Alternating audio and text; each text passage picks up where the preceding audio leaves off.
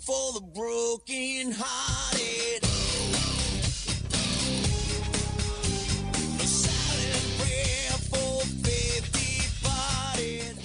放眼全球体育，聚焦校园内外，最新最及时的战报，最酷最火热的赛事。这里是 FM 九十五点二全体育 All Sports。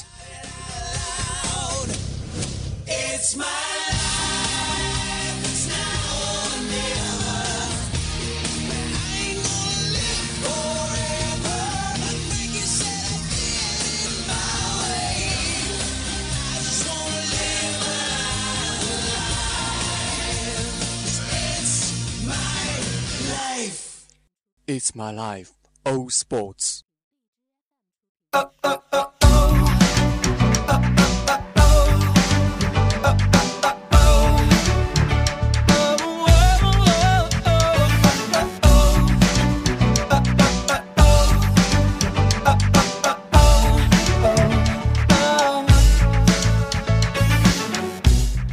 Hello，各位听众，欢迎收听 FM 九十五点二浙江师范大学校园之声，这里是本期的全体育，我是今天的主播宇轩。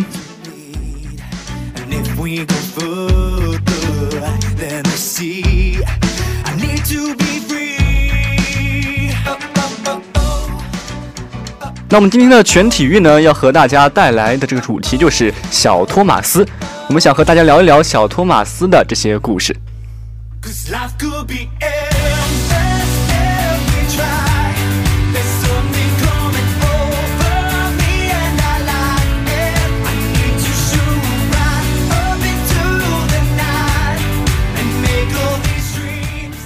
好的，话不多说，进入我们本期的主题。小托马斯的梦啊，到了该醒的时候了。二零一七年夏天的北岸花园球馆，满目皆是绿色的海洋。波士顿凯尔特人又一次打进了季后赛。这一天啊，凯尔特人即将在主场迎来季后赛的首场考验，球队上下一心，严阵以待。可是噩耗却突然传来，当时还是凯尔特人绝对主力的小托马斯，在赛前训练时突然得知，从小和自己一起长大的妹妹遭遇了一场严重的车祸，不幸离世。突如其来的变故让小托马斯几近崩溃，他一言不发地坐在场边，掩面哭泣。没错，命运对这个一米七五的小个子来说，的确有些不公平。就在那个赛季，小托马斯刚刚打出了生涯最好的表现。在史蒂文森教练的安排下，他成了球队的头号得分手，场均出战三十三分钟，得到二十八点九分、五点九次助攻，外加零点九二次抢断，数次在比赛的关键时刻挺身而出，力挽狂澜，被球迷们啊也是叫做末节之王。他能带领凯尔特人队一路高歌猛进，杀入季后赛，但却在季后赛的第一天遭遇了这么大的这个打击。那年的季后赛，虽然小托马斯拼尽全力，屡次带伤上场，却最终倒在了詹姆斯的骑士脚下。那个赛季对于小托马斯来说并不完美，但足够辉煌。这个身高只有一米七五的小个子，让全世界的球迷都见识到了他的美丽。骨肉亲人的离世给他的辉煌赛季蒙上了一层阴影，但恐怕他自己也没有想到，命运不止和他开了这么一个玩笑。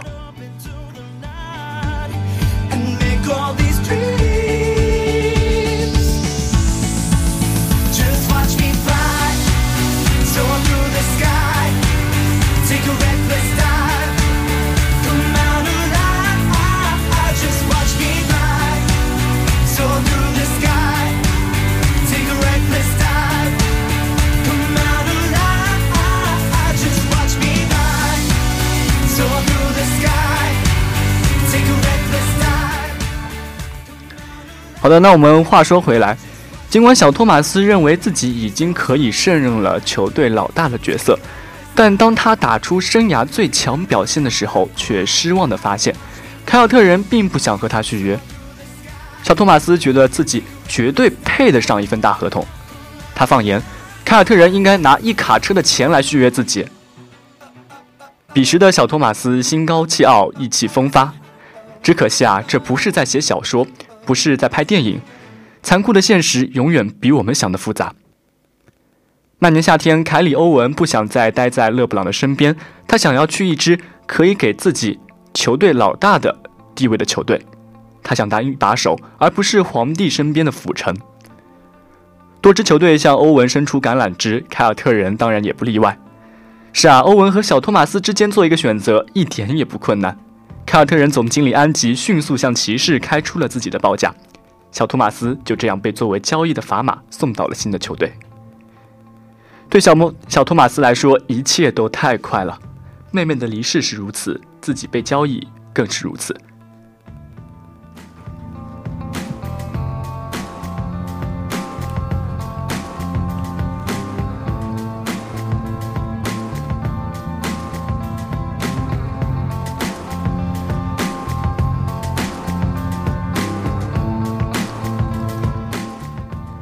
可能这就是我们生活的一部分吧。你必须为球队着想，球队比任何个人都重要。总经理安吉事后说：“没错，在总冠军面前，一切皆是空谈，空谈，情谊、忠诚不适用于这个联盟。只是当时的小托马斯接受不了这些规则，这一切对于他而言都太残酷了。当时的他还在受伤之后的恢复期，而这一身的伤病都是为了凯尔特人留下的。”他固执地认为自己是球队的功臣，自己不应该被如此对待。他不满地发泄着自己的情绪，四处宣扬球队内部的无情，和老东家的关系越闹越僵。但是自己的言论也惹来了球迷和媒体的不满，他被贴上了耍大牌、不够职业的标签。强如乔丹都会被胜利冲昏头脑，何况这个历经坎坷的小个子？曾经沧海难为水，心态的落差足以把人逼疯了。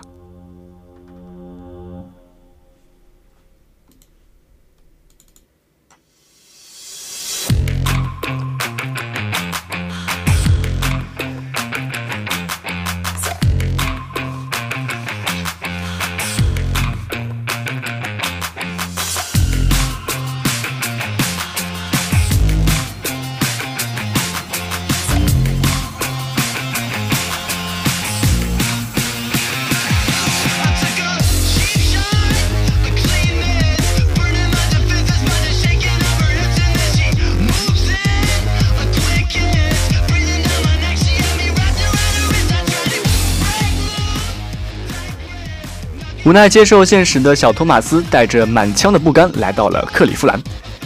也许克利夫兰不是不适合我，也许我可以在这里另有一番成就。没错，当时的骑士队后卫线确实没有领袖，乔治希尔没有打出预期的表现。在小托马斯复出之前，詹姆斯可谓是一手孩子一手奶，苦苦地支撑着这支球队的组织任务。在一八年的年初，小托马斯迎来了复出。但是情况却远非小托马斯所能预料。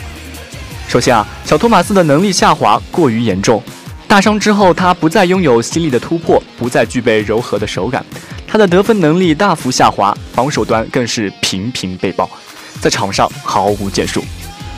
而且这支骑士队不再把小托马斯当作战战术核心，他少了很多球权，队友不再一次次的为他掩护，给他传球，而他也自己不能适应这一变化。在场上，他还把自己当做那个头号得分点，莽撞地冲击着对手的防线，却不常得手。他陷入了一个奇怪的循环。他想要证明自己有着巨星的能力，但就是不能把那个该死的球放进篮筐。他变得急躁，变得冲动，丧失了判断力。队友呢，也越来越看不惯这个只顾自己的家伙，不想再和他一起打球。就这样，小托马斯与队友的隔阂日益加深。小托马斯如果在此时选择改变自己的错误的话，也许会收获一段温馨的时光，继续发光发热。但事与愿违的小托马斯选择了在媒体面前抨击球队、抨击领袖勒布朗，并最终把这演变成更衣室矛盾。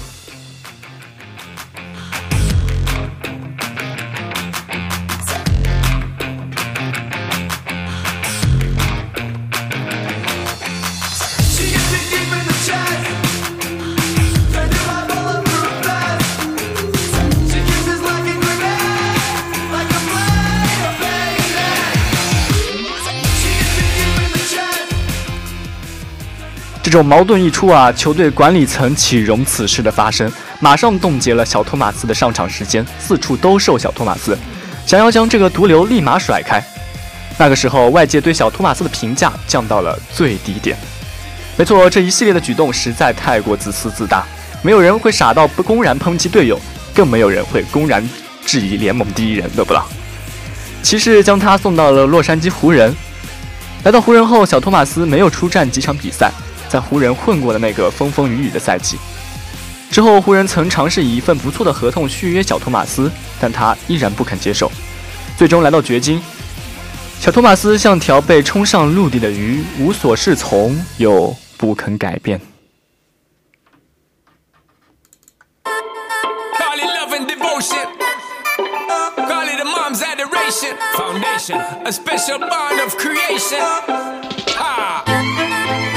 Single moms out there going through frustration. Clean bandit, China ball, and Marie thing make them air. She works the nights by the water. She's gone astray, so far away from her father's daughter. She just wants a life for a baby. All on her own, no one will come. She's got to save him. Daily struggle. She tells him, Ooh,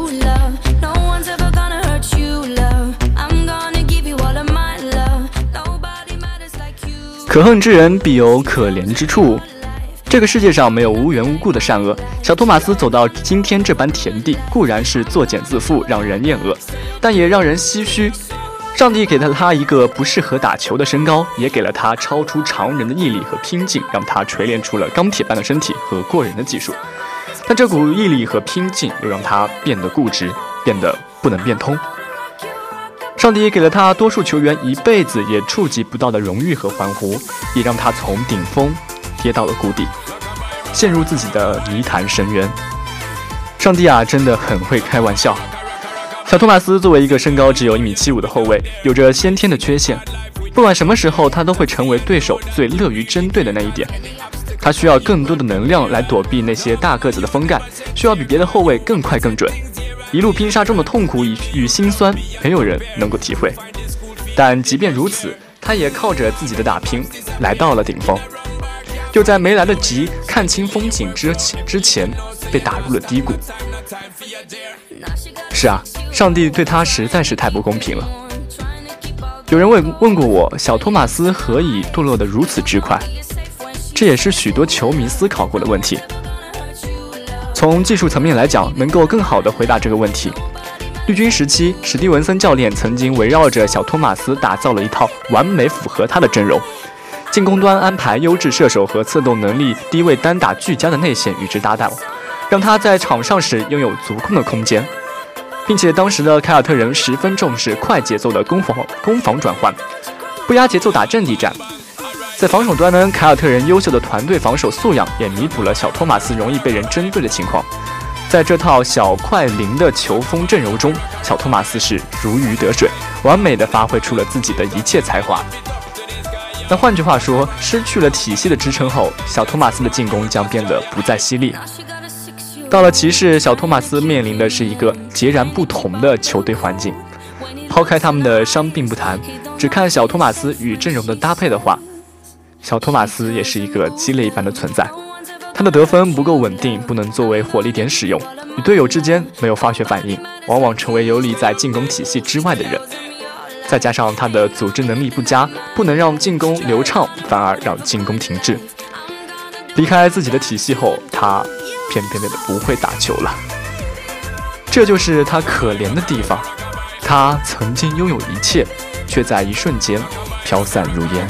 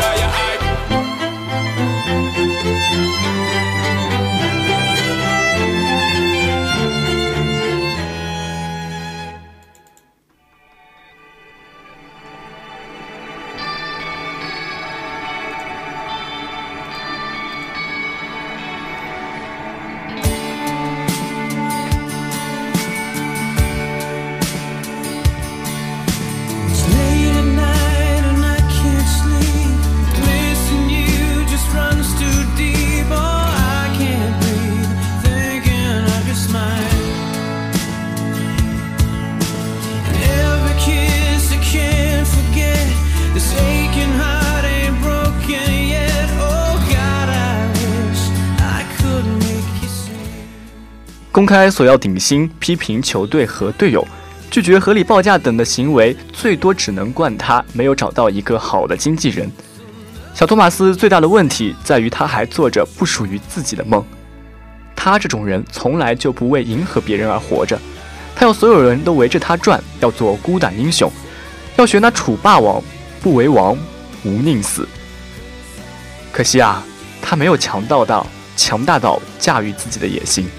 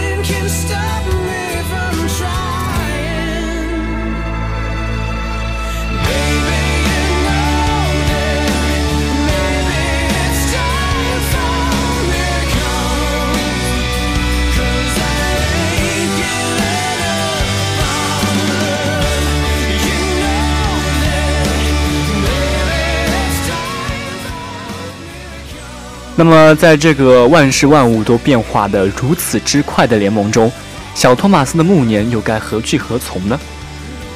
正如赛季初大家对掘金的期待一样，本赛季的掘金是一匹最大的黑马。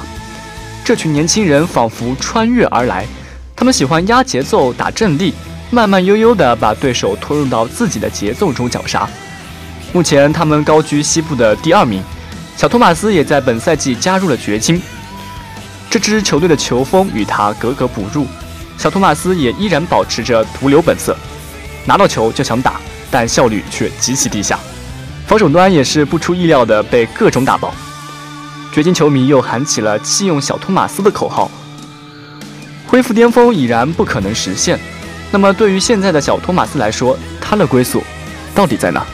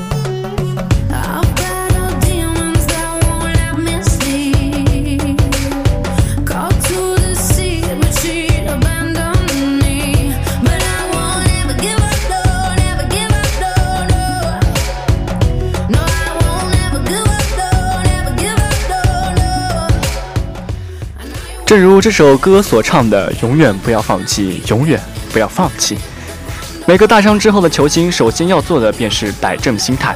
罗斯、安东尼等球星，哪个不是当年叱咤风云的人物？而如今，他们可以接受下滑的状态，可以接受替补的身份，可以接受球队的安排。其次，一个合适自己的体系十分重要。这个合适指的是球员和体系有着相互成就的能力，球员可以补充球队的短板，队友可以补充球球员的短板。小托马斯既然还能在联盟中生存，那他也就还有一些可取之处。小托马斯目前最适合的定位是一个骑兵，一个搅局者。他不需要让整场比赛发挥出色，只需要在一段时间内改变场上的节奏，让沉闷压抑的攻防节奏突然快起来，让对手一时间无所适从。他也可以不惜体力的死缠烂打对面的箭头人物，不求防住，只需要消耗就行了。而对于球队来说，你必须要有足够的防守资源来弥补小托马斯的短板，必须有在快节奏和慢节奏之间转换的能力，而掘金就很好的适应了这一点。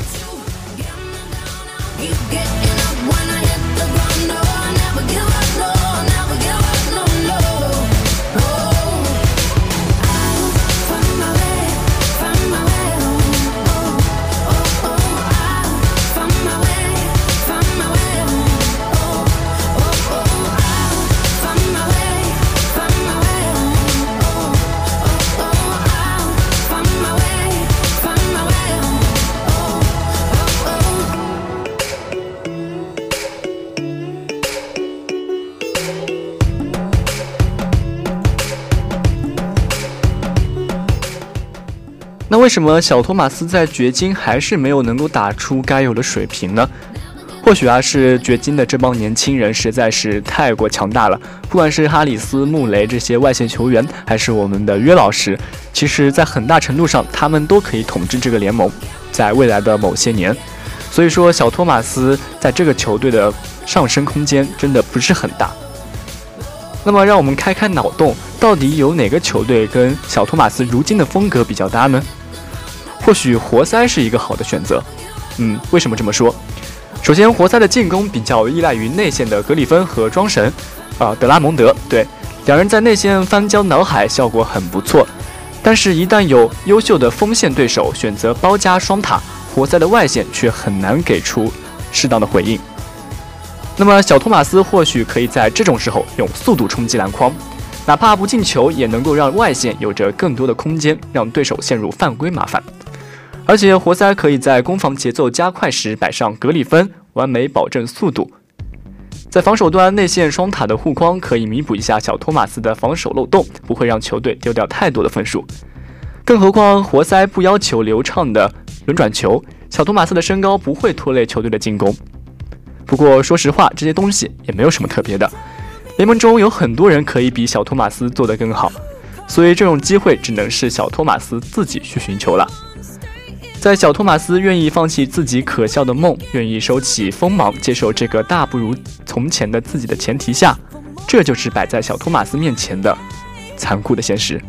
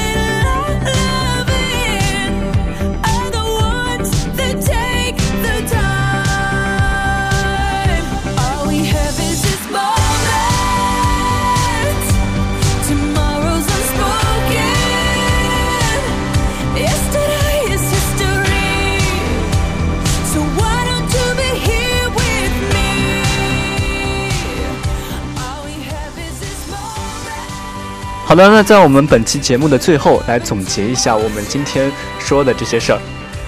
就像对待孔乙己一样，人们哀叹着小托马斯可悲的人生，又怨恨着他那愚蠢的固执。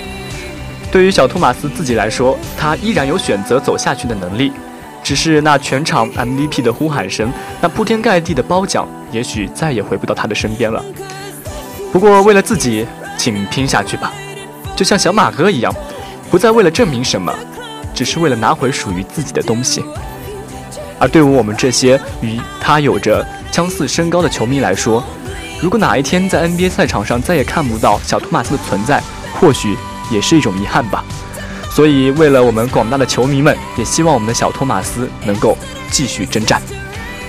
好的，本期的全体育就到这里了，我是今天的主播宇轩，我们下期再见。